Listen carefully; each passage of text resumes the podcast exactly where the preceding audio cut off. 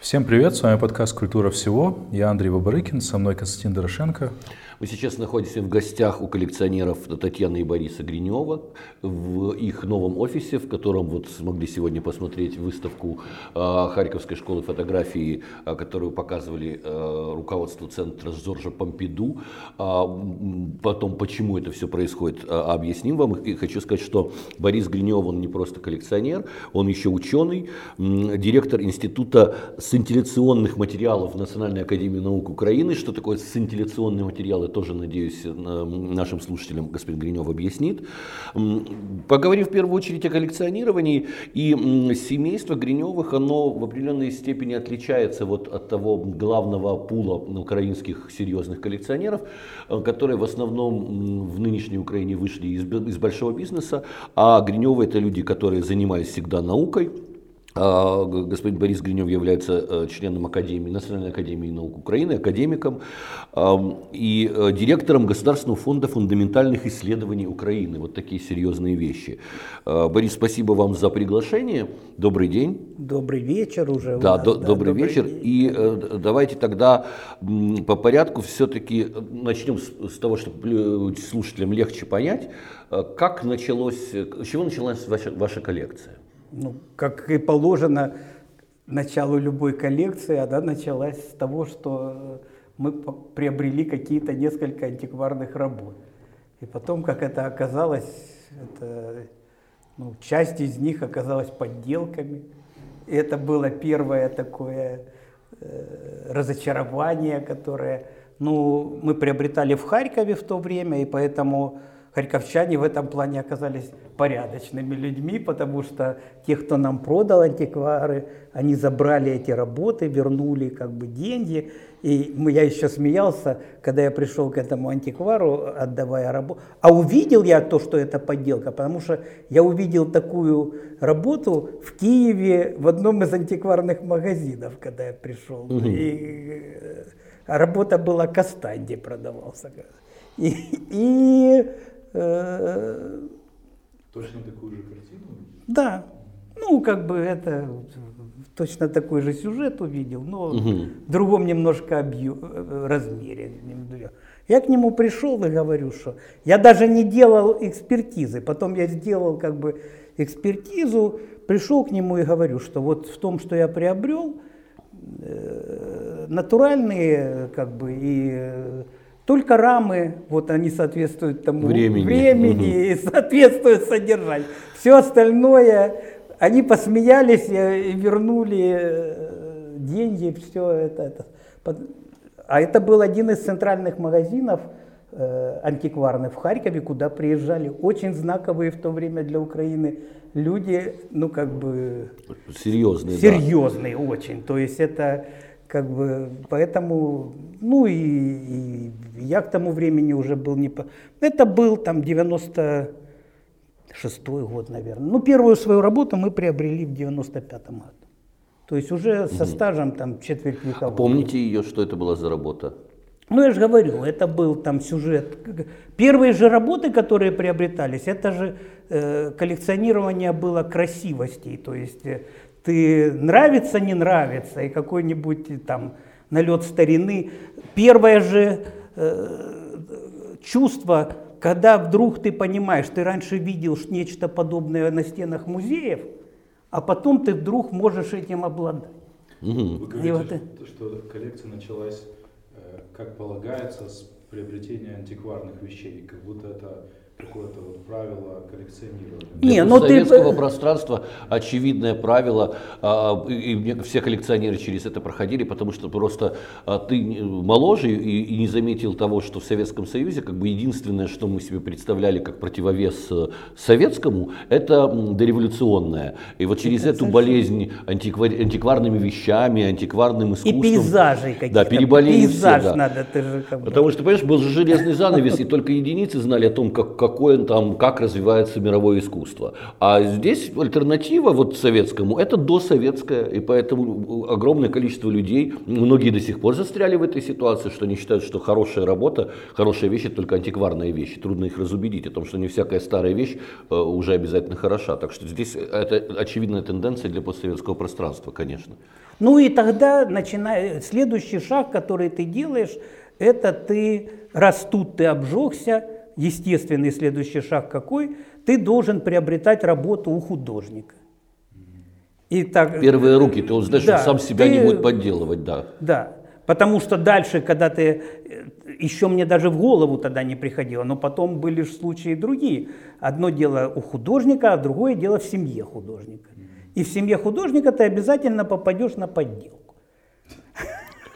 А, да, мне тоже известны случаи, когда некоторые вдовы художников м, дописывают работы за своих умерших э, мужей. Переписывают, дописывают. И даже известно много киевских художников, которые этим страдают. А, Вы обожглись прямо на первой работе, которую купили? Нет, первую работу я приобрел нормальную совершенно, не на первой я обжегся.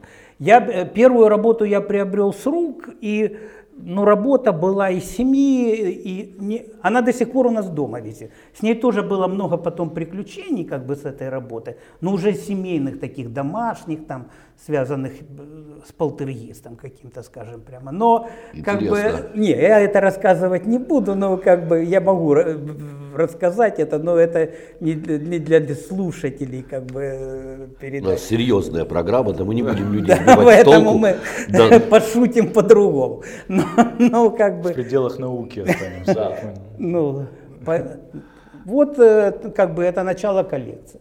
И коллекция была и развивалась, и сейчас развивается, она развивается этапами. Об этих этапах мы можем поговорить. Тема она и цена, тема она интересна. Ты должен находить, ты должен всегда быть на шаг впереди. Этапы, да. Мне приходилось общаться с э, искусствоведками, которые работали с вашей коллекцией. Все они отмечают, что поскольку вы сами э, человек науки, вы хотите научного подхода к своей коллекции. Вы да, хотите сразу да, сер- серьезного какого-то анализа, не просто каталогизации, а, а, а определенных каких-то выводов в, в работе с вашей коллекцией. Конечно. Как это происходит все?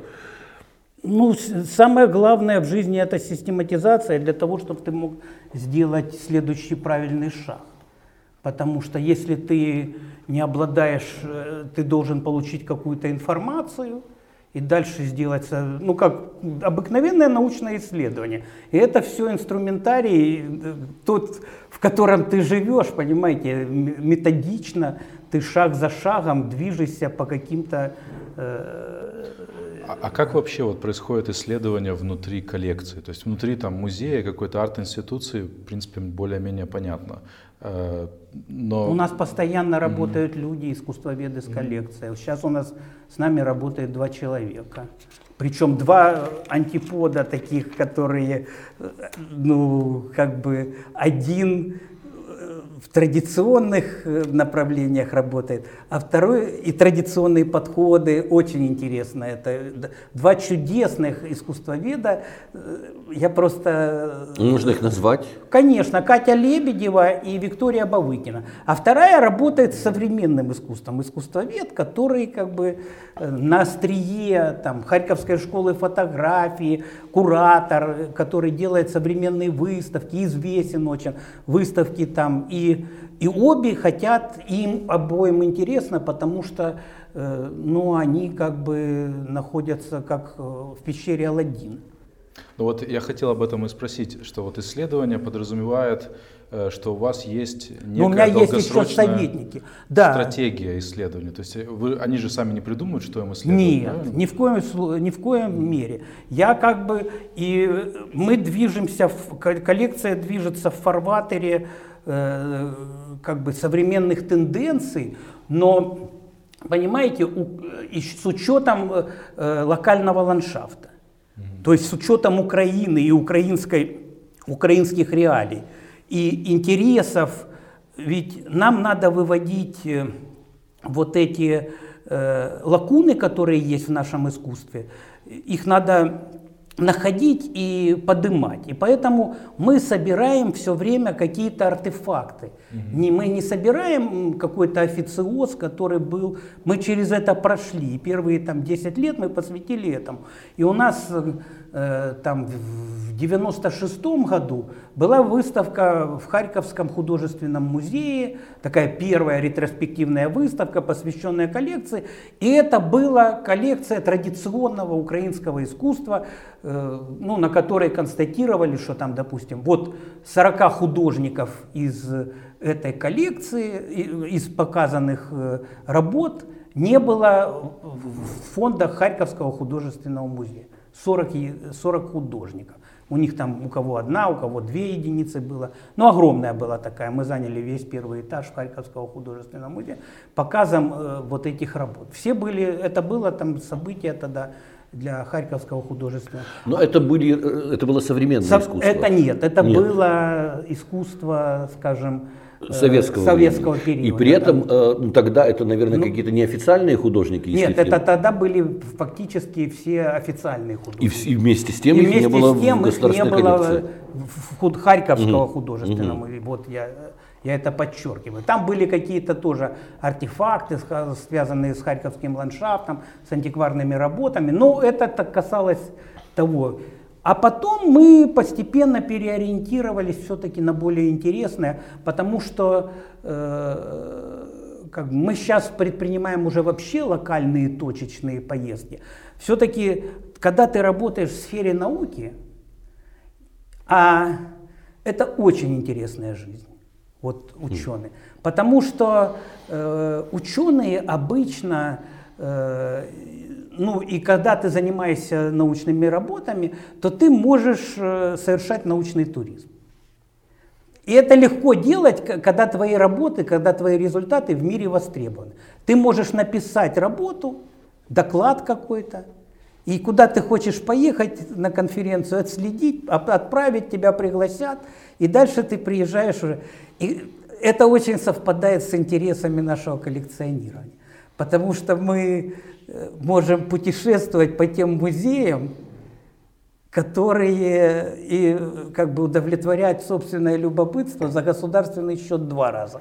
Ты удовлетворяешь его, получая бюджетные деньги от государства на научные исследования, и государство поддерживает твой э, коллекционерский интерес, потому что ты едешь Э, туда, где ты можешь э, пополнить свои знания. Пополнить. И вот когда мы начали посещать музеи и посещать галереи и участвовать в каких-то мировых событиях, потому что часть наших работ там в Нью-Йорке выставлялась, допустим, на других площадках, вот в Будапеште, там еще где-то, то как бы это же совсем другой азарт. Ведь все это коллекционирование – это азарт. И тут совершенно другие тобой двигать начинают э, вещи. И когда ты анализируешь, ты видишь то, что делается, ты видишь контекст, в котором это все делается, как это выставляется. И ну, ты набираешься этих знаний, и... а в Украине очень много непаханного поля. И поэтому Особенно в самом деле вот неофициальное украинское искусство 60-е там года, потом и 70-е, ну и современное искусство, и там направления и течения, которых у нас много собрано в коллекции, и Львов, допустим, собран там до 90-го года, там, э, причем мы собирали уже там, допустим, выставка «Дефлорация», так есть работы с этой выставки у нас в коллекции каждого художника, который принимал участие в этой выставке. Если мы беремся там, собираем там какие-то э, последние наши увлечения фотографии, то тоже, допустим, вся, вся группа «Время», она представлена у нас в коллекции, кто-то представлен какими-то сериями работ, кто-то представлен своими первыми работами. То есть э, ну и идет вот такая систематическое наполнение, допустим. Никто не знал там, ну как бы никто не собирал на то время там литеру А в Харькове. Еще это э, фрагмент такой, который не, не показан в Киеве, никогда не был показан. То есть у нас есть работы этого периода, этих людей. Это еще предстоит показать, еще предстоит познакомиться. Много неожиданных вещей, потому что Киев замкнулся на парткоммуне. Как бы. Но у нас тоже в коллекции представлены работы парткоммуны, очень хорошие, ну, которые э, ну, как бы 80, конца 80-х годов. Как-то удалось, зная то, что ты хочешь найти, и понимая, выписанные были просто ряды художников, ряды работ знаковых для того или иного человека. И вот по периодам мы собираем. И сейчас фактически выставки, там, что там в Национальном музее, там, обязательно проходят с присутствием наших. В Пинчук-центре, да, как правило, как правило, ваша коллекция представлена. работы да. наши обязательно представлены. Какая степень вашего влияния на вот этот вот курс коллекции? То есть вот что дальше делать, например, или там вот выписывать эти э, как, какие-то ну, имена, это вы э, предлагаете или э, Нет, я, предлагает... я не могу предложить, потому что mm. моих знаний на это не хватит. Mm. Э, предлагают, э, ну, искусствоведы предлагают, mm. которые, ведь у нас же публичная коллекция, у нас коллекция публичная, она выставлена в интернете. Каждый желающий может, э, ну, с основным массивом на сегодня, она не до конца выставлена. Но есть такой э, Гринев Art Collection, есть такой сайт. Сайт, да. Да, причем он сделан очень хорошо, информативно и по периодам, по, по направлениям украинского искусства. Это было выписано. С этим сайтом ну, Галя Глеба работала Э, очень долго, а потом, э, ну, это был заказан, заказная работа была, специально ребята работали, э, компьютерщики, которые специалисты в этом деле. Это у них была не первая работа, но она была видоизменена. А сейчас активно очень доработала и работает, и все время изменяет. Это э, Катя Лебедева работает с этим она как бы тоже уникальный очень э, архи, архивист, можно архив, ну не архивариус. А да, а у нее есть хороший проект э, библиотека. Да, да, да. Вот благодаря вот этому ее проекту она прожила уже какую-то жизнь и она повторяет уже на, на, на наших Э, в наших условиях э, свой богатейший опыт. Ну То и есть... она же постоянный автор э, Андрей издательства «Амнезия», вернее, издание «Амнезия», которое ты да, издаешь. Она много э, пишет. А, Андрей издатель «Амнезии», ну кстати. Ну, вот, вот, так что это все вот тоже так переплетено. Ну тут все в стране переплетено. То есть это, э, это свой какой-то мир, а вот эти наши девушки, они намного Э, больше как рыба в воде, чем, чем мы с супругой. Понимаете? И это огромное удовольствие. Э, Все мы это делаем ради как бы удовольствия. И ради... но, но, но научный подход, он предполагает какие-то рамки все-таки. В науке ничего не бывает безразмерного. У вас есть какие-то рамки э, коллекции? Конечно, Временные конечно, там какие-то еще? Конечно, да. Наша коллекция это там стопроцентно украинское искусство. Мы не приобретаем Э, ничего другого. Причем украинское искусство там местное, скажем так, потому что можно было собирать э, иммигрантов. И это тоже э, и есть. Ну, к нам иногда попадают есть иммигрантские работы. Явлений, конечно. конечно. Да. И, но это отдельные работы, как бы, которые, они к нам иногда попадают. Но мы берем даже иммигрантов, но если это период создания работы, когда он был еще здесь, допустим. Угу. То есть э, тогда мы как бы есть уникальные экземпляры, которые удается на рынке выудить и найти. И они находятся у нас в коллекции. Они представляют огромный интерес тоже. Даже вот эта э, часть. Э, хорошо, даже по периодам, если смотреть, как наша коллекция представлена, э, ну, тут э, как бы вот байчукисты это отдельная история. Ну, я просто покупаю уже для того, чтобы... Потому что это история уже Украины, понимаете? И поэтому это интересный период. Там расстрельное, скажем так, искусство, оно всегда интересно. И как бы Поэтому тут, ну хотя на это мы, это другие коллекционеры и, и другая история, но у нас в коллекции есть несколько таких знаковых работ, которые в музее всегда можно выставлять и этот сам. Но хорошо представлен обильно, так вот, шестидесятники, вот эта вся история, связанная, это самое, там, до 90-го года, вот это все как бы. И уже сейчас мы с молодежью работаем тоже, ну тут как бы есть хорошие работы, но с молодежью даже я стараюсь иногда приобрести дипломную работу. То есть у нас очень много дипломных работ людей, которые потом, допустим, живописью практически не занимаются. Ну там Белов, допустим. У нас да. есть его классная совершенно луч света, которая была одна из первых работ, которую он написал. И сейчас и он уже такого не, не делает, не сделает, и как бы ему это уже не интересно.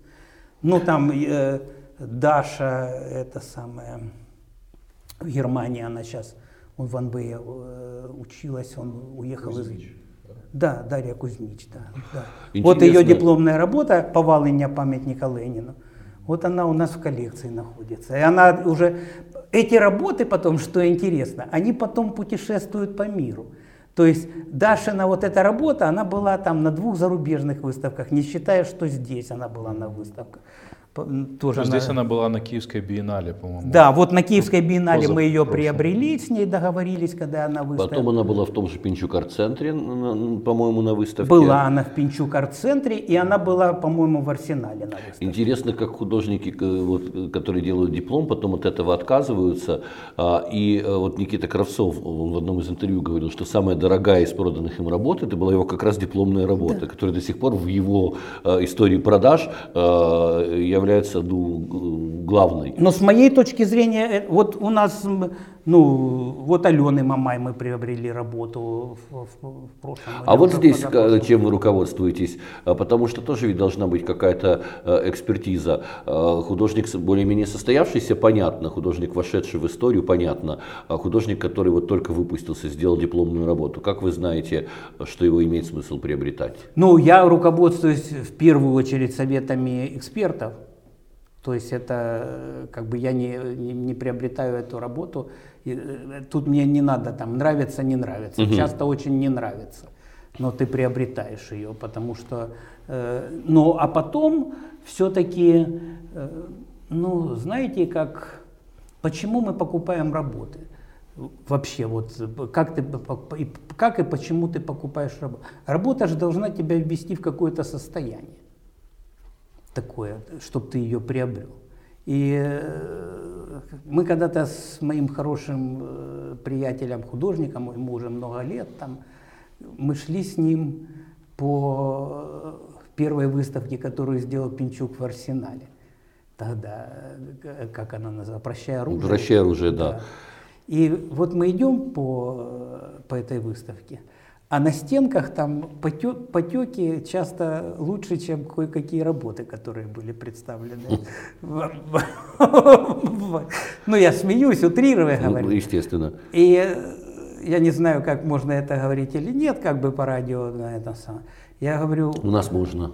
И как выбрать работу? И вот как вы чувствуете, вот вы профессионал, как вы чувствуете, что работа удалась? Вот как вы думаете, что он ответил? Он говорит, когда работа удалась, я, говорит, пишу работы в трансе, как бы, ну, в таком нахожусь состоянии, когда, и это самое. И когда работа удалась, я просто кончаю. Хм.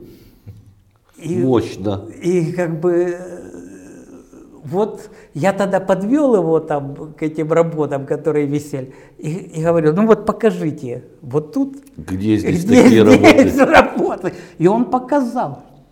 Угу. И он показал, вот это говорит да. То есть это художник, причем это старая школа, это еще э, там, ну скажем, в кавычках реалист, хотя он как бы это... Но, то есть есть, и вот такие вот знаковые работы мы стараемся приобрести. Ну вот интересно, э, какая Э, на, на, на чем базируется экспертная оценка дипломной работы, потому что все-таки... А дипломная работа это другая история. Я начал с дипломной, это мы да, отошли да. немножко, потому что там все-таки человек вкладывается в эту работу. Ну, понятно. Да. И он точно так же, он преодолевает себя, он находится в поиске. Это долгая трудоемкая работа, когда человек из подкорки из своей достает какие-то, это творческая такая работа, которую он там все время под плеткой какой-то, под, в стесненных условиях он это создает. Он вышел из нормального такого сибаритного состояния. И вот эта работа, точно так же знаковые работы многих художников, когда они выходят э, с теми или иными способами из нормального состояния. И дипломные работы, они у человека, и они стоят того, понимаете? Художественная работа – это не э, ремесленная работа, это не красивость какая-то, а это все-таки ты ощущать должен вот это пограничное состояние человека. И дипломник, он всегда находится, но он, э, он себя постепенно, его в течение там, года, пока он пишет эту дипломную работу, его вводят в это пограничное состояние. А, вот эта вот история про художника Маститова, о том, как он заканчивает работу, меня заставила задуматься, конечно. Я вспомнил, однажды у Влады Ралко спросили, у нее достаточно специфические работы, не все могут их понять, у нее спросили, а как вы понимаете, что ваша картина закончена? Она говорит, когда я э, ставлю на ней подпись, тогда она и закончена. Собственно, вот так я для себя решаю этот вопрос. Но, может быть, какой-то секрет не открыла все-таки.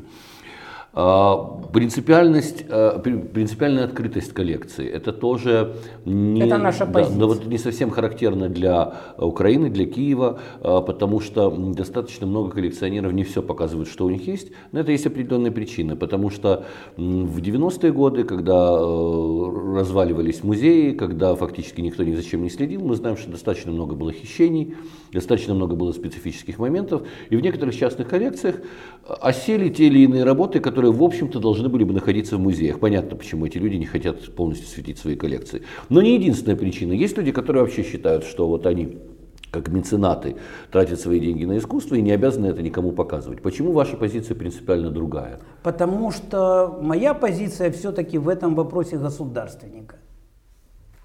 Страна должна знать свои богатства.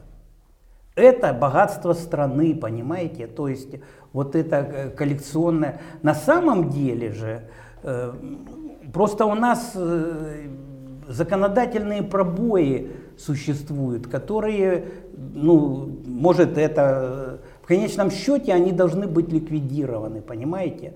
И, ну, ведь все вот это, это там надбання государства, ну, оно находится в наших руках, мы этим управляем, мы как бы там распоряжаемся каким-то образом, мы пытаемся же, и даже пропуская это через выставки, мы же все время показываем людям, что оно, оно все находится в обороте и все доступно. Ну, в общем, эта традиция тоже хорошая, украинская, киевская. Э, те же Ханенко, Терещенко делали свои коллекции открытыми для публики, чтобы горожане могли э, этим всем любоваться. Ну, вон сейчас Сигала висит э, ну, вот эта коллекция в Русском музее, то, что он подарил Русскому музею, понимаете, ну, то есть э, это все, ну, это должно, это достояние страны, и эти люди, к сожалению, многие из них пострадали, э, понимаете, но даже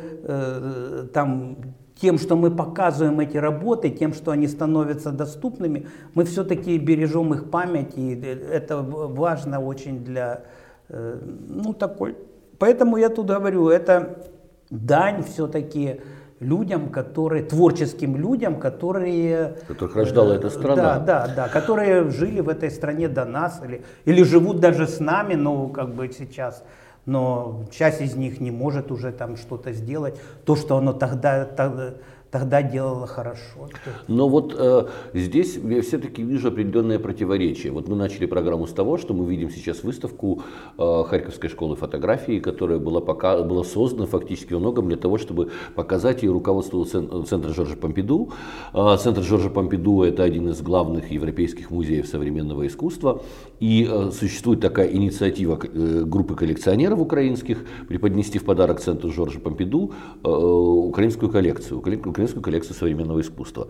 А, вот, с одной стороны, конечно, приятно представить, что украинское искусство будет демонстрироваться в центре Помпиду, в таком э, легитимном музее. С другой стороны, сами украинские музеи, ведь отнюдь, вы, вспоминали сегодня Харьковский музей, в котором не было много имен, э, которые есть в вашей коллекции. Я уверен, что и в Национальном художественном музее, уверен, потому что мы говорили об этом с э, сотрудниками, нет очень многих имен украинских художников знаковых. И получается, что мы э, хотим показать, заявить о себе в мире, показать Украину в Помпиду, но объединяем таким образом, собственно, художественный ландшафт Украины вот этим подарком, который вы собираетесь сделать. Я не считаю, что мы объединяем, понимаете, э, художественный ландшафт Украины. Мы наоборот в Украину несем признание мировое. Понимаете, это совсем другая задача. А как То вообще есть... возникла идея, это на каком она этапе, как это все развивается, вот это дарение Помпиду? И почему у Помпиду нет фондов, чтобы закупать искусство? А, ну, у Помпиду а, в самом деле небольшие фонды. У них, э, нам кажется, Помпиду, а они же живут э, как рачительные хозяева, тем более французы, они живут на подаяние, скажем так. Потому что ну вот в, это, в этом помещении директор центра Помпиду оглашал, что у них на закупку в год выделяется 2 миллиона евро для центра Помпиду.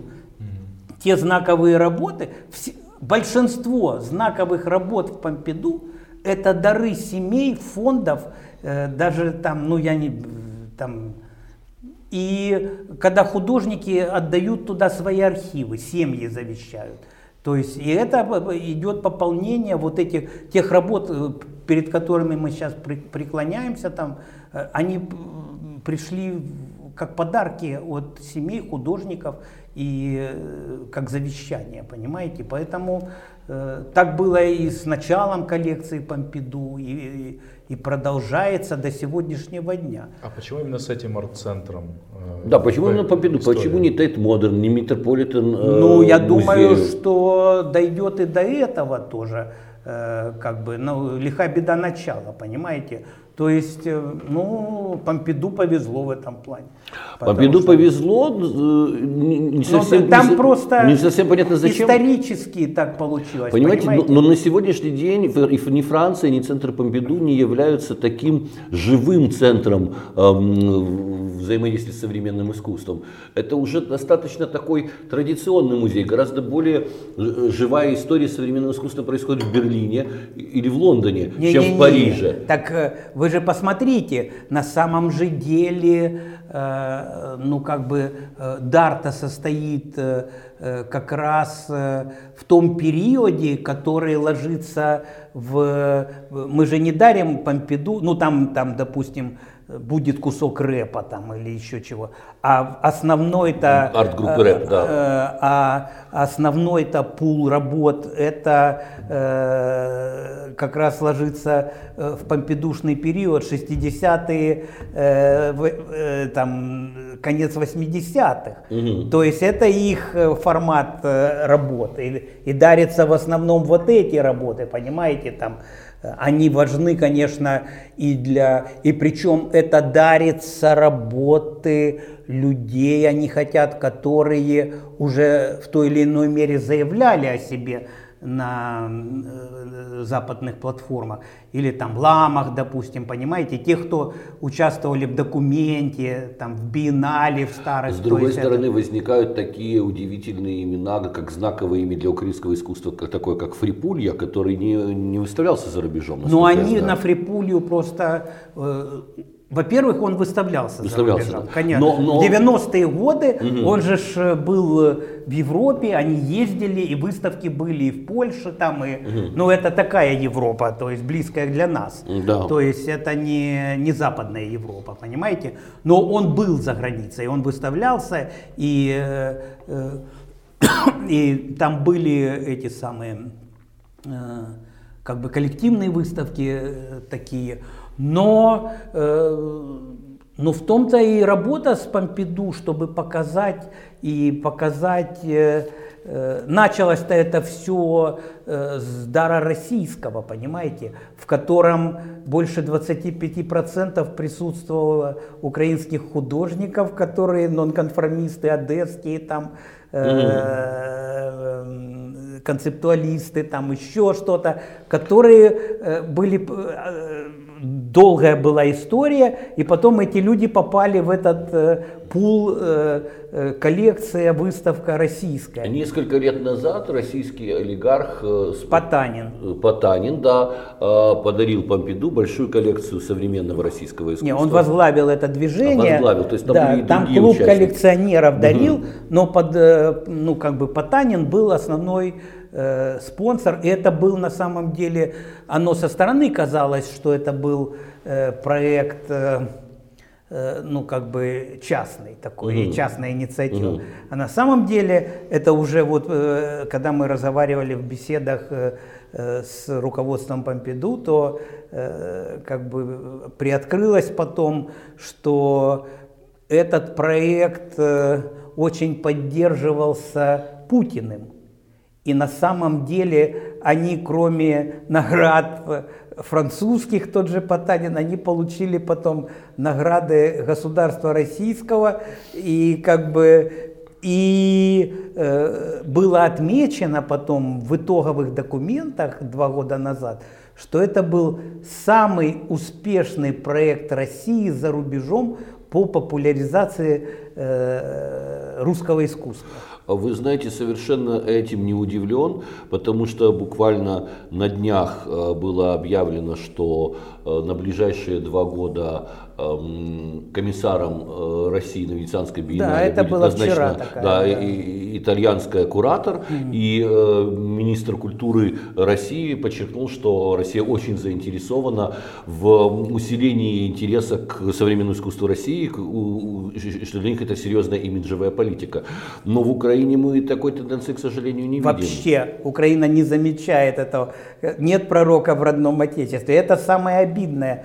Э, То есть э, а это ну как бы то, что э, ни Украина, ни ну как бы э, официоз украинский не поддерживает это движение. И, очень странно, потому что ну я еще раз повторю, это хороший имиджевый проект который, ну, точно так же, понимаете, везде, где э, нужно поддержать имидж, как-то государство простаивает. В спорте простаивает, в науке простаивает, понимаете, в культуре простаивает. То есть э, все вот эти лакуны, которые играют на имидж государства, ну посмотрите там Кличко, там Шевченко, э, это же имена, по которым ты к таксисту садишься где-нибудь в Италии, допустим, или в Германии, и они все знают этих спортсменов. Когда тебя спросят, откуда ты приехал э, из Украины, то тебе скажут, что, а, да, там в Германии Кличко,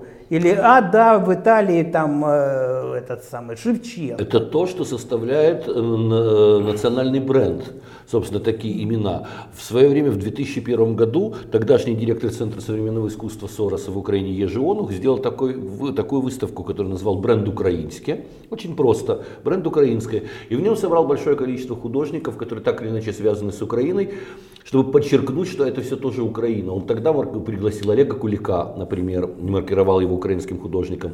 Он пригласил Александра Ройбурда, который тогда жил в Америке, к участию в этом проекте. И, э, к сожалению, с 2001 года, сколько прошло лет, мы до сих пор не поняли, ну мы-то понимаем, люди культуры, но представители власти не понимают, насколько важен вот этот брендинг, обозначение тех или иных имен, как относящихся к украинской культуре. Та же история с переименованием э, а- аэропорта Борисполь с присвоением ему имени Малевича. Почему-то этого не было сделано, хотя это лежащее ну, на поверхности решение. Мы имеем полное право, потому что Малевич родился в Киеве. Это совершенно естественно было бы всем в мире это напомнить.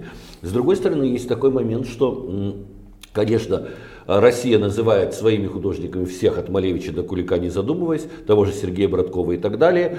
И тут нам спорить, собственно, не о чем, потому что художник может быть, он может относиться к нескольким культурам. В этом нет никакой проблемы. Адам Мицкевич для поляков поляк, а для литовцев литовец. Здесь никому ни с кем драться не, стоит, но, но как-то назвать каких-то людей действительно своими нам нужно. И потом есть такой момент, что в этом непонимании того, что такое национальный брендинг, мы забываем о каких-то ярких, интересных именах, сегодня живущих, которые могли бы быть его составляющими. Взять того же Арсена Савадова, художники его поколения, которые участвовали в первой биеннале манифеста, нет Косалаков в Болгарии, другие. Они все сейчас ну, суперзвезды во многом потому, что в них вкладывались их страны и э, э, носились с ними, потому что э, эти бренды делаются, в том числе с участием страны. Young British Artist, британские художники во главе с Дэмином Хёрстом, тоже во многом благодаря средствам массовой информации британской, поддержки Британии стали такими звездами. Не, ну Полок бы не был Полоком, да, да, я только хотел а, сказать этот самый Ротко не был бы Ротко, понимаете, как бы. А у нас, понимаете, комплекс неполноценности ужасный, провинциальный, в этом смысле Украина до сих пор провинциальная страна что мы ждем э, какого-то признания за границей, и мы говорим, ага, Кабакова признали, Кабаков же из Украины. Ну, То же самое сейчас танцы вокруг Михайлова, танцы с бубнами, всех, кому не лень. Когда в 95 году Марта Кузьма делала первую большую ретроспективу Бориса Михайлова, он уже тогда выставлялся за рубежом в Киеве, все только пожимали плечами. Когда э, делался большой проект в Харькове, ретроспектива тоже еще не могли понять. Только потом убедил Питер Дорошенко, куратор из-за границы, убедил э, украинский Минкульт, что на биеннале нужно представить Михайлова, потому что он все-таки великий украинский художник, и с тех пор вокруг него танцуют. Но почему что-то должно произойти за границей, чтобы мы это оценили? Вот то же самое. Министерство культуры выбирает совершенно непонятный э, и истерически настаивает на совершенно непонятном, неубедительном не, не проекте с пролетом э, мечты, непонятно над чем, отбрасывая снова-таки художника Арсена Савадова, который мог бы быть одним из брендов Украины сегодня в мире. И вот мне кажется, что в этом смысле, конечно, э, такое дарение работ Центру Помпиду – это определенное брендирование. Но а кто и каких художников выбирает для этого?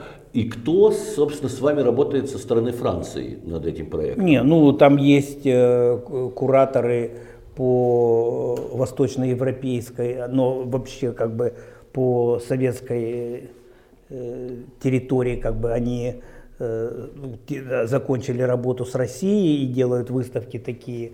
Э, сейчас, допустим, в, в Руж была выставка в, в Париже большая, тоже посвященная э, там до, до там, довоенному периоду российского искусства, ну, советского тогда еще искусства вот этого всего.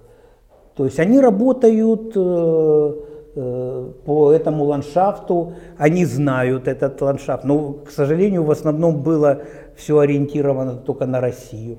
Их теперь интересует и Белоруссия, их теперь начинает интересовать и там Казахстан, допустим, ну большие республики такие. Э, когда, но это начало, интерес начинает проявляться после Украины. Угу. Потому что они не верили, и наши э, братья э, как бы настаивали на том, что нечего верить и что тут ничего нету, понимаете? И когда мы Э, путем нескольких итераций все-таки показали, что, что тут есть, они поняли, что сокровища-то вот они, в том числе и Фрипулья там, и, и пошло-поехало, понимаете? То есть там на Фрипулью реакция была положительная, яркая. яркая, и они хотят сделать его вплоть до того, что в рамках этой выставки, которая будет украинская, э, они хотят сделать выставку Фрипульи просто, понимаете, потому что Припулья был оценен как бы э, экспертами, теми, которыми кураторами из центра Помпиду. Очень показательный момент, потому что это показательно э, говорит о том, что, конечно же, история искусства, она пишется не современниками, она пишется спустя определенное время. Конечно. Я прекрасно помню, как в конце 80-х, в начале 90-х Фрипулью считали городским сумасшедшим, крутили пальцем у виска, не понимали, как реагировать на его перформансы, это не укладывалось ни у кого в голове, считали, что это, это вообще какой-то мусор, то, что он производит. Теперь, спустя десятилетий, уже после смерти этого человека, он становится одной из э, самых вообще значимых и знаковых э, фигур в украинском искусстве. Но это же хорошо, понимаете? И это хорошо, что, это, что мы современники этого процесса. И это хорошо, что мы показываем и способствуем этому процессу. И это хорошо, что мы сохранили работы. Вот, в частности, в нашей коллекции мы получили тряпку такую, которая была совершенно там, в непригодном состоянии э, работа, которая была сложена, как вот ковры раньше складывали, это даже не, не скатана в рулон была, а сложена такими квадратами была, понимаете, огромная там пятиметровая работа, э, и как бы ее пришлось реставрировать полностью, понимаете, и, и сейчас это такой бриллиант, э, который огромная работа Фрипули, вот есть в нашей коллекции, вот будет, мы, если выставка в Национальном музее, мы покажем ее. Недавно я Баршинова ее показывал уже, и ну, многие ее видели. Она находится, кстати, эта работа э, на обложке нашего э, э, фейсбучного сайта коллекция Гриневых работа Фрипульи находится. Вот э, часто даже люди поражены, потому что это не тот Фрипуля, хотя, ну, к которому привыкли, понимаете, и в самом деле там только одна четвертая часть на этой работе, вот похожа на того традиционного Фрипуля, а так это некий знаковый казак для Украины, это очень важно, проткнутый со всех сторон стрелами. Кто и... еще из вот таких вот имен там прозвучит в этой коллекции? То есть, насколько я понимаю, украинские коллекционеры предложили некий пул художников, и уже э, эксперты центра Жоржа Помпиду выбирали, кого они в самом деле хотят. Не, ну или да, я, это, был, это процесс такой, это улица с двусторонним движением, mm-hmm. понимаете? Э, их привезли, им показывали, потом им при... сначала это было не, это уже Сейчас будет уже там четвертый визит, по-моему, их сюда. А они не участвуют, вот, э, это не те же кураторы, которые участвовали? Это не куратор, это куратор, они, не, они видели эту выставку, допустим, Кончаке, Харьковская школа. Да, да, да, да, конечно. Они были Там же на тоже этой есть выставке. куратор из центра Помпиду. Была куратор, да. но это не те, кто отбирает работы, ага. как бы это другие. Но она не, вообще в этой группе не, не Она не, не, не в экспертной группе по вот этому, mm. по, по подарку, скажем так. Mm. Это... Просто так совпало под как Не, ну они было... приезжали как раз mm-hmm. в это время, да. э, ходили в первые дни, посещали, хотели, ну как бы знакомились, и для них было открытие Харьковская школа фотографий. Mm-hmm. Первый раз я им рассказывал это, когда был э, в центре Помпиду, я рассказал, показал как бы, э, что такое Харьковская школа фотографии.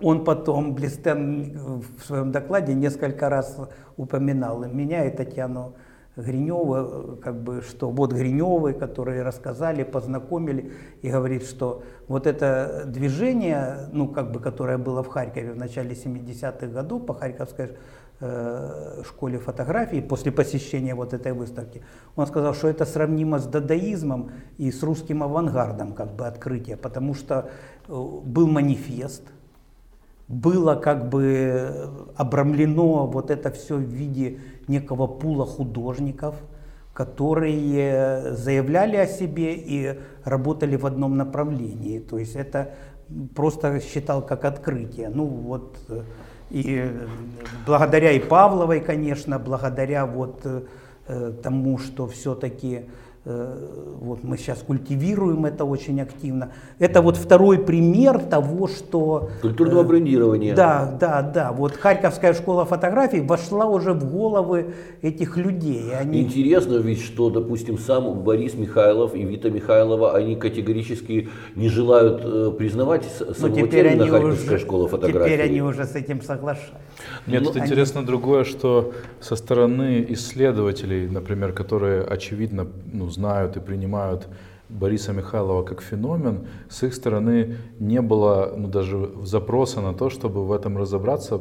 Они что думали, что это он сам возник просто на ровном месте в Харькове и уехал оттуда? Я просто ну, не кажется, понимаю, ну неужели никто тогда, это не додумался? Тогда стратегия была, э, и вообще в те годы, когда Борис Михайлов стал звездой, стратегия мировая в искусстве была настроена как раз на продуцирование художников звезд. Сейчас просто время, вообще идеи того, что кто-то может быть однозначно звездой, уже время это ушло ушло. Уже никого не интересуют так называемые звезды. Последнее поколение это вот Дэмин Хёрст и его окружение. Сейчас больше интересует как раз явление, потому что во время социальных сетей сформировать какую-то монопольную звезду это просто смешно, это невозможно. Изменился, мне кажется, сам подход э, искусствоведов э, и теоретиков к этому вопросу. Не, и им интересно, понимаете? Из чего вырос. Вот это да, совершенно да. верно. Из чего вырос Михайлов, им интересно.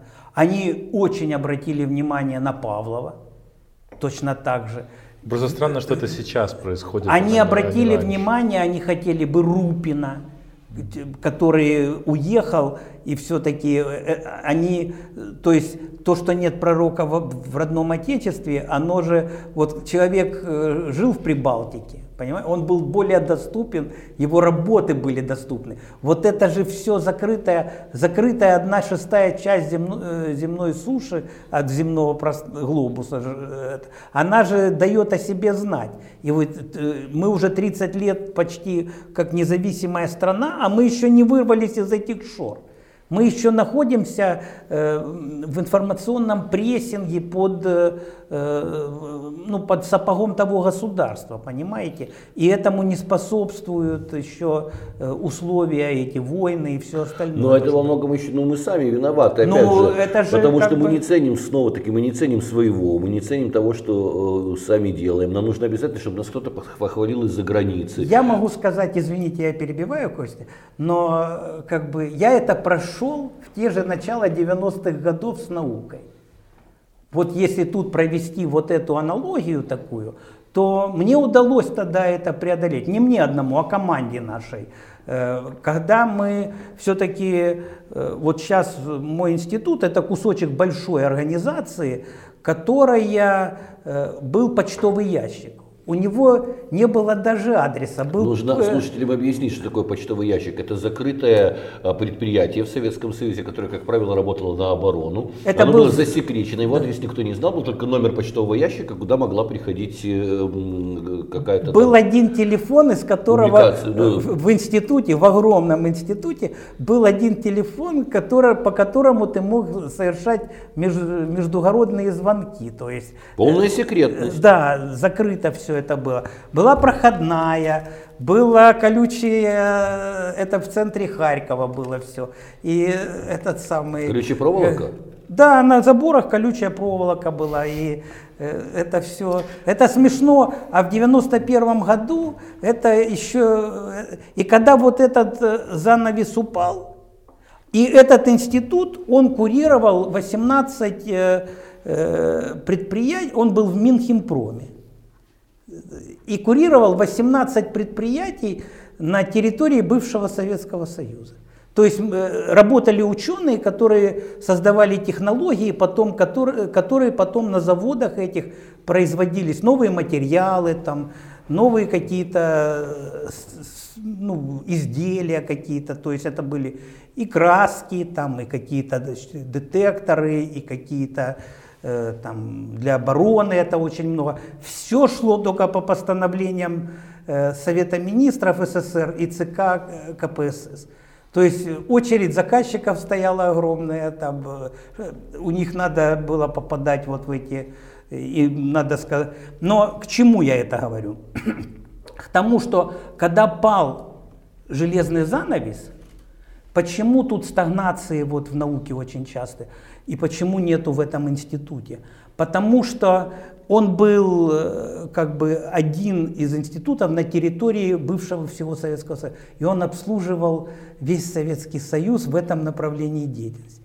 И когда упал занавес, мы стали, обслуживать, э, стали интересны для всего мира, для пяти шестых мира, потому что работы были все на уровне, э, на уровне мировых, так получилось. Вот здесь очень интересный нюанс.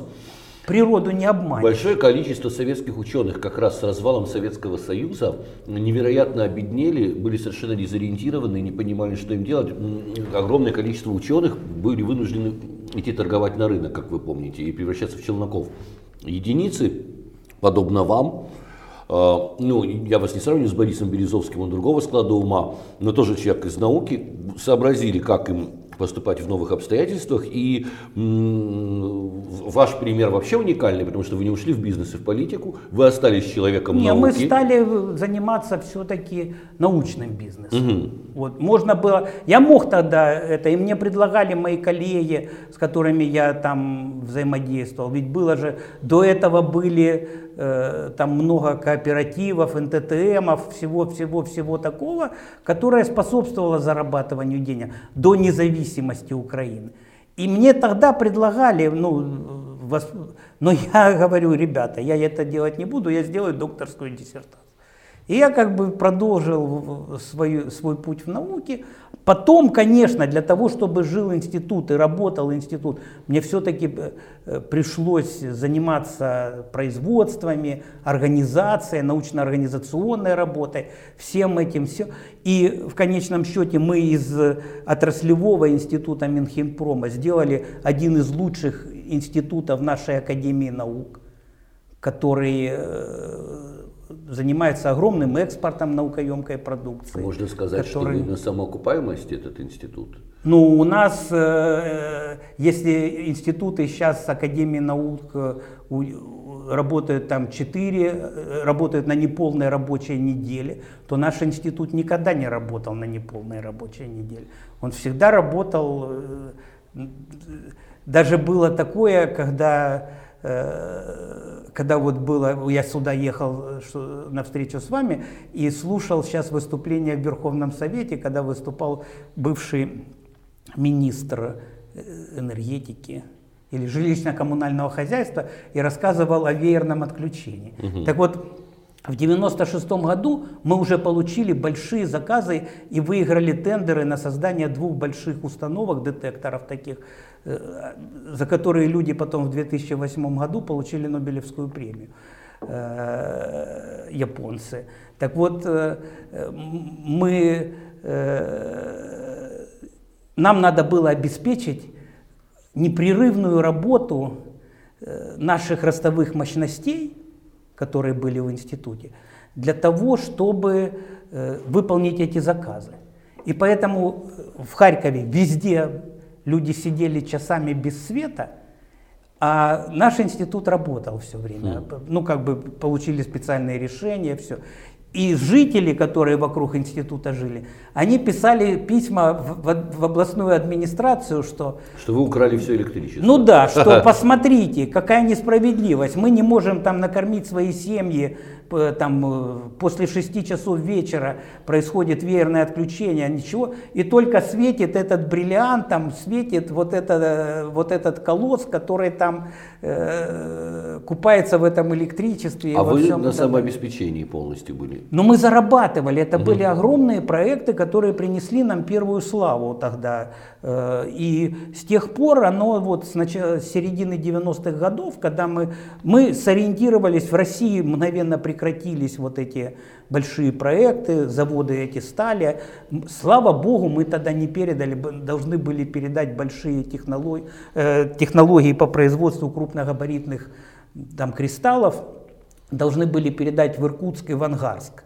Там построили уже специальные цеха, мы разработали технологии, и они у нас остались. И вот наше достижение, что мы тиражирование организовали у себя в Харькове, и тем самым вот с тех пор, вот с 90-х годов, это стало для нас хлебом для самоокупаемости, потому что мы смогли э, делать уникальные изделия, которые сейчас востребованы везде в мире.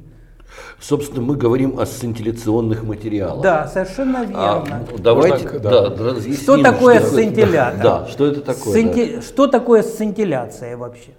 Э, сцинтилляция в переводе с греческого это вспышка света. Сцинтиллятор – это материал, который позволяет невидимое, что находится вокруг нас, это такой факир, скажем, который позволяет невидимое излучение, которое вот вокруг нас, мы сидим с вами, а нас пронизывают мионы, мы это не замечаем. И э, вокруг нас там есть там, в, той или иной мере альфа, гамма, бета излучение. Мы этого не видим, не чувствуем, не ощущаем. А если бы мы тут положили счетчик, основанный на сцинтилляторе, он бы сейчас бы это все зафиксировал. То есть это материал, который под действием излучения или под действием каких-то частиц начинает испускать свет, начинает светиться. И вот э, это позволяет невидимое излучение вокруг нас делать видимым. Он очень важен для науки, для медицины, вот эти, для досмотровых систем в аэропортах. Вот когда мы свой багаж э, э, пропускаем, на ленту ставим и пропускаем, там внутри стоят сцинтилляторы вот эти. На них светит э, рентгеновская трубка, просвечивает багаж, и когда уменьшается и интенсивность... Вот эти сцинтилляторы и, и дают возможность увидеть. Э, это сердце этих установок. А то есть вот эта вся, вся система, которая оборудована э, евросоюзовские аэропорты, это Ну 40, э, сейчас 40 процентов всех вот этих досмотровых мощностей, которые стоят в аэропортах, сделаны на наших кристаллах. Хороший э, научный бизнес, хороший, да. да. Раньше было в медицине там э, как бы э, очень много. Сейчас, сейчас просто уходит поколение, нам надо перестраиваться немножко. И я, э, вот я только вернулся из Англии, я буду это делать. Это ну, другое домашнее задание. Сейчас уеду в Харьков и начну этим заниматься. Но, а Китай бы, не предлагал вам закупить сцинтилляторы? В Китае у нас самые а, большие заказчики. Ну вот, они же у нас любят вообще все контролировать. Не-не-не, это китайцы не могут освоить эти технологии. То есть, э, да, тут настолько э, это такие специфические очень технологии. То есть э, они мы же производим кристалл. Я вас приглашаю для того, чтобы вы приехали и посмотрели. На вот, экскурсию с удовольствием. Да, ну вот мы будем проводить в мае э, такую, такой э, форум, который называется э, Харьковский фотофорум в мае, это будет с 12 по 15 мая. Я вас приглашаю туда, на этот Харьковский фотофорум, потому что это такое международное событие, которое мы планируем, будет посвящено Харьковской школе фотографии. И э, как бы это опять же имиджевое для промоушена, для мы пригласим, попытаемся пригласить всех экспертов мировых, которые работают в этом направлении, для того, чтобы они побыли, посмотрели.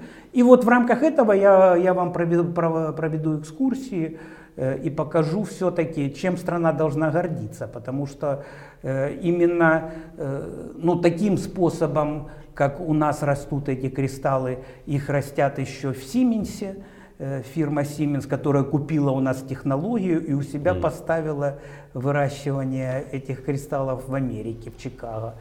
И больше никто. А когда это возникло, все, были конкуренты, э, большая такая компания Сангабен, которая, вот, мы ее знаем по остеклению больших зданий, таких окна, вот эти все, э, производство стекла. Это один из мировых монополистов когда начинают вот эти стеклянные небоскребы строить, это да. Сангабен. Это то, что э, было невероятно модным, считалось прекрасным достижением такой э, фешенебельной и жирной архитектуры, пока люди не поняли о том, что глобальное потепление это не шутки, и, собственно, все эти стеклянные небоскребы, они же потенциальные парилки.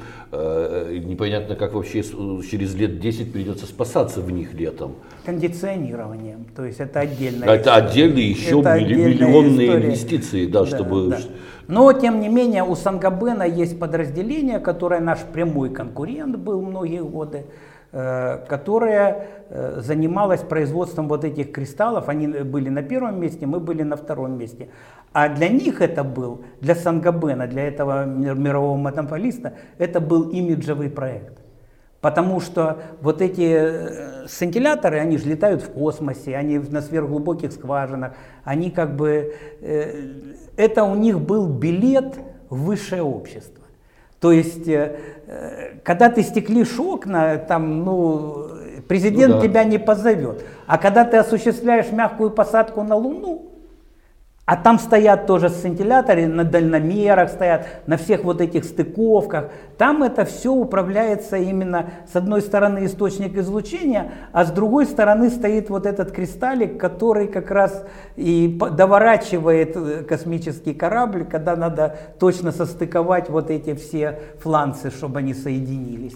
И что тоже у нас недооценивают, что наука развитая э, и вот эти инновационные технологии, это и есть билет высшее общество. Конечно. Так я же я это и подчеркиваю, да. что для Сан-Габена, который с нами конкурировал, это был просто их президент принимал и приглашал после удачных каких-то проектов в космосе, допустим они получали как бы возможности.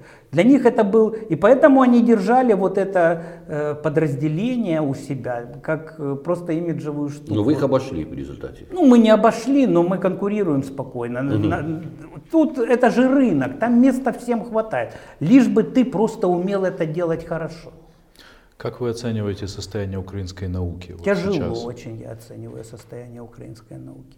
Есть несколько, э, ну, как бы, Сейчас предпринимаются такие, э, ну скажем, научно-организационные шаги такие по трансформации украинской науки. Но все-таки, понимаете, ну посмотрим. Она, э, украинская наука, к сожалению, за 28 лет независимости, она не была реформирована. И даже не было попыток реформации этого всего. Поэтому и всегда э, на все вопросы, э, которые возникали, говорилось, вот дайте денег, а там мы разберемся. Вот дайте денег, а мы будем производить хорошие результаты. Вот дайте, а вы не даете денег, а мы не можем ничего произвести. Вы знаете, Поэтому...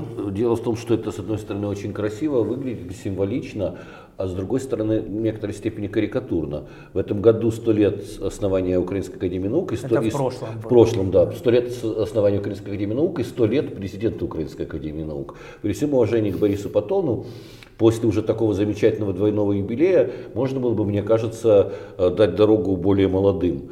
Но если эти молодые, или этим молодым тоже по 90 в Академии, мы ничего, собственно, толком не знаем.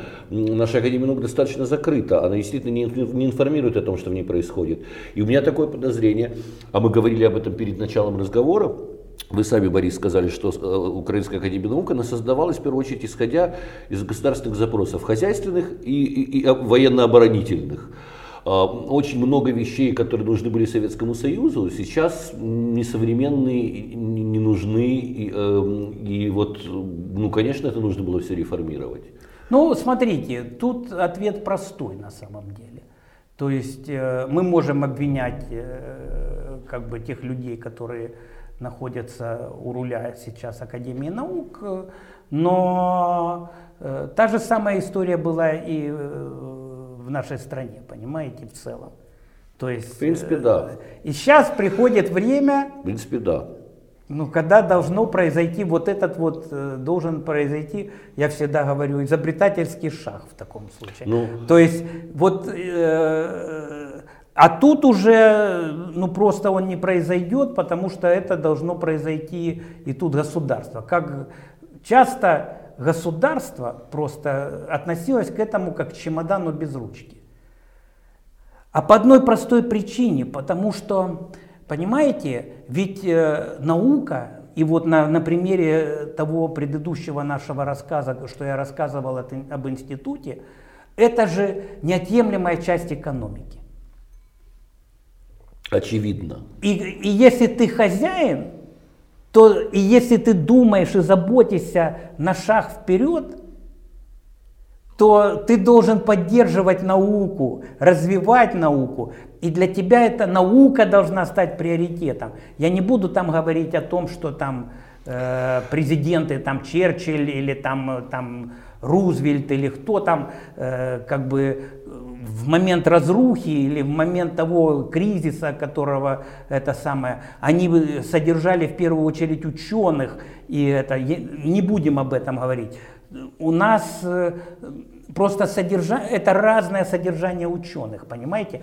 То есть э, на самом очень же тяжело. Это целая история, мы можем э, о науке говорить да. отдельно. Я могу это рассказывать, потому что это больной вопрос, понимаете?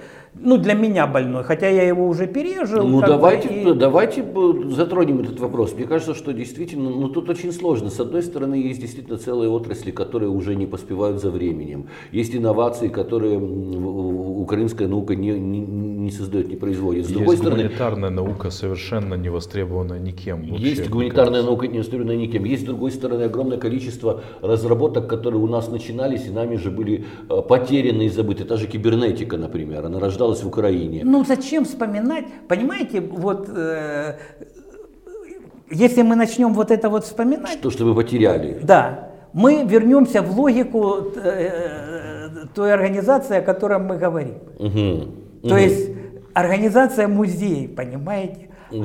А, а мы должны говорить о, э, о деле, о живом. Ведь вот я так поступаю на своих, э, э когда мне надо что-то сделать э, там, на производственных участках, или сделать в какой-то какой очередной научный прорыв какой-то, я людям не даю читать э, там историю вопроса.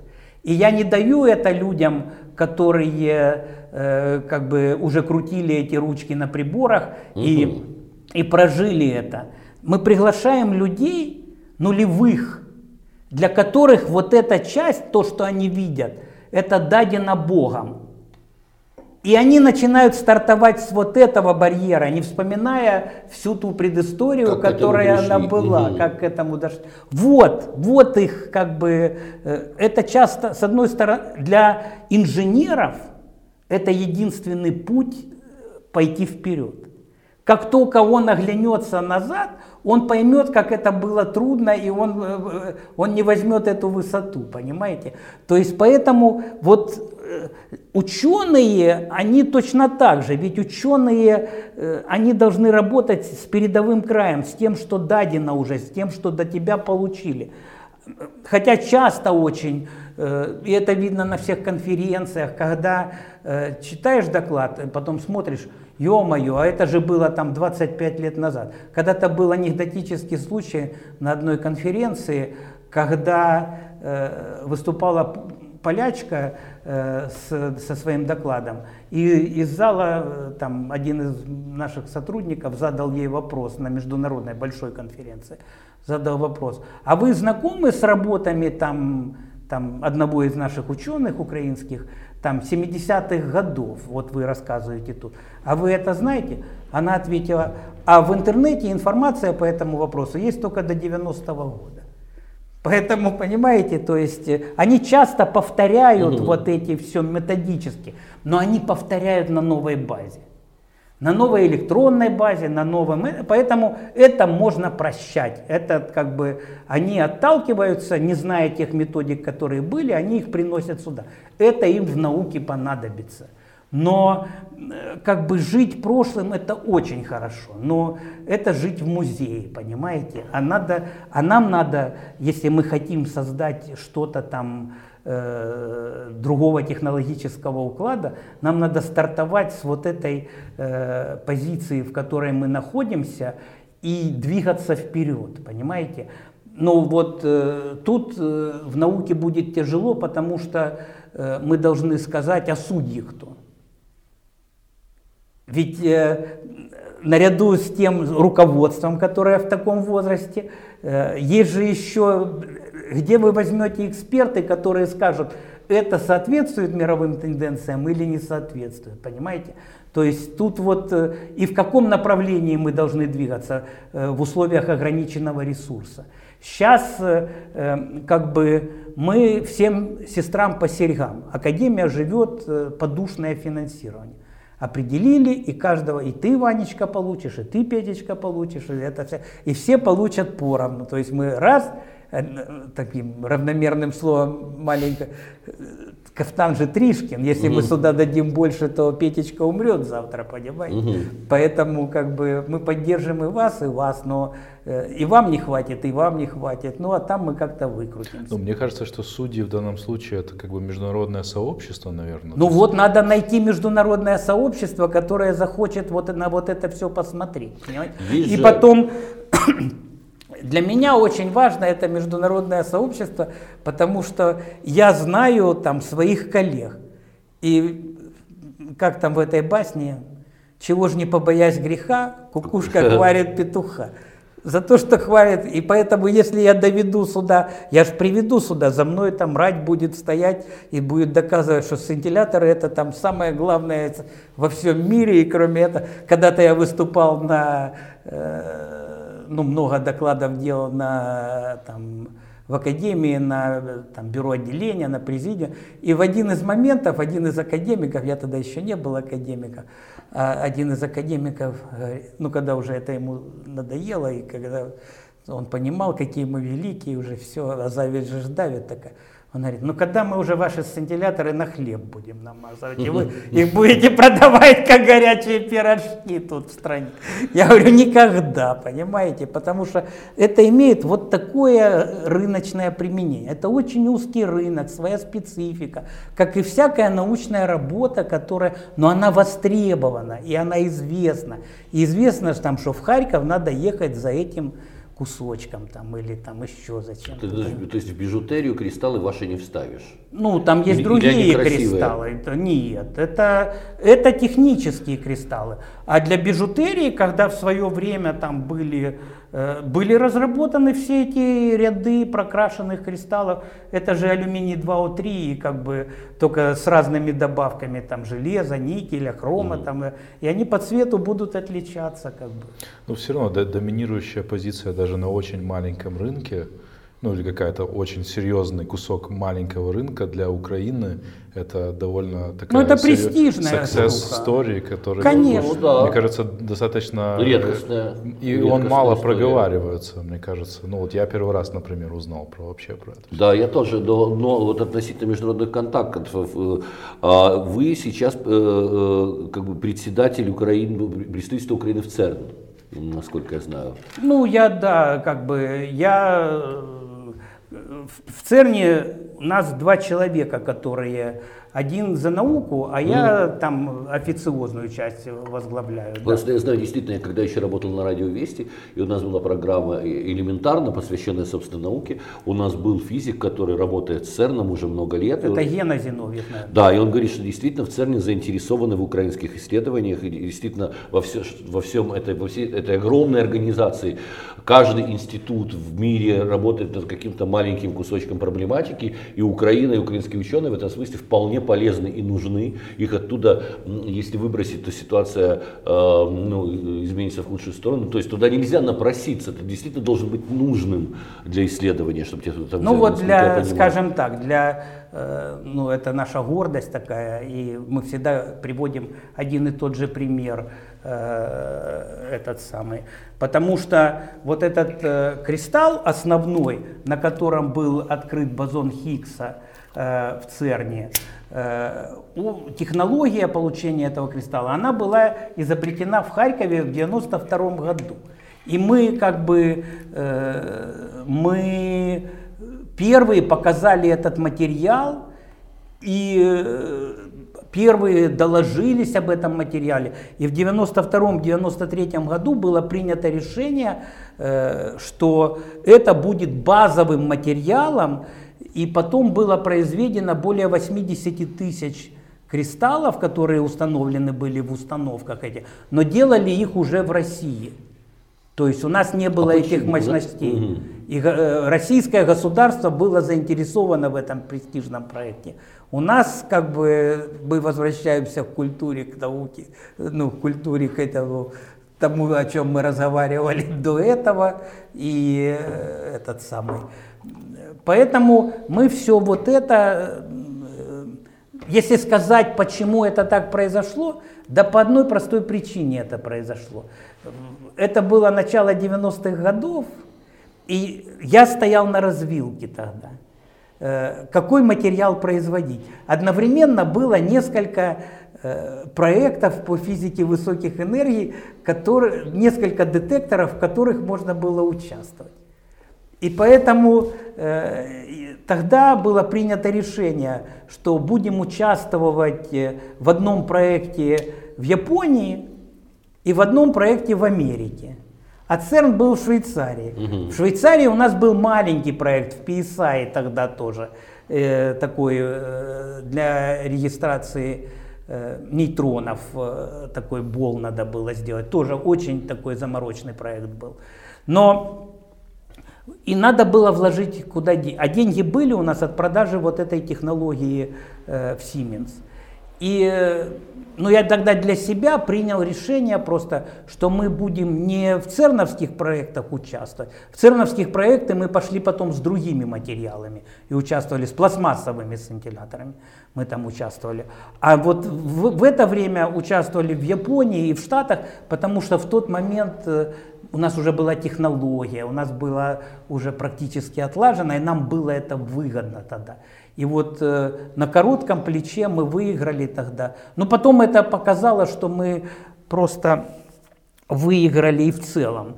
Потому что мы потом, когда закончили вот эти два больших проекта, мы перепрофилировали эти все установки под медицину.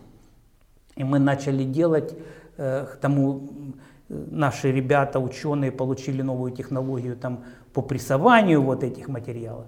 И мы тогда смогли участвовать в крупных международных медицинских проектов. И несколько лет была наша, там буквально 7-8 лет, мы там э, были вторым в мире поставщиком уникальных детекторов, для которые стояли э, в медицинских э, гамма-камерах. И вот эти большие там сименсовские установки, Ташиба, Эльджен, они были на, на наших кристаллах. Э, я хотел бы еще несколько личный вопрос задать вам. Э, всегда и обязательно э, на всех, не только светских мероприятиях, но и как брендинг вашей коллекции присутствует ваша супруга Татьяна, и, и коллекция называется Татьяна и Бориса Гриневых.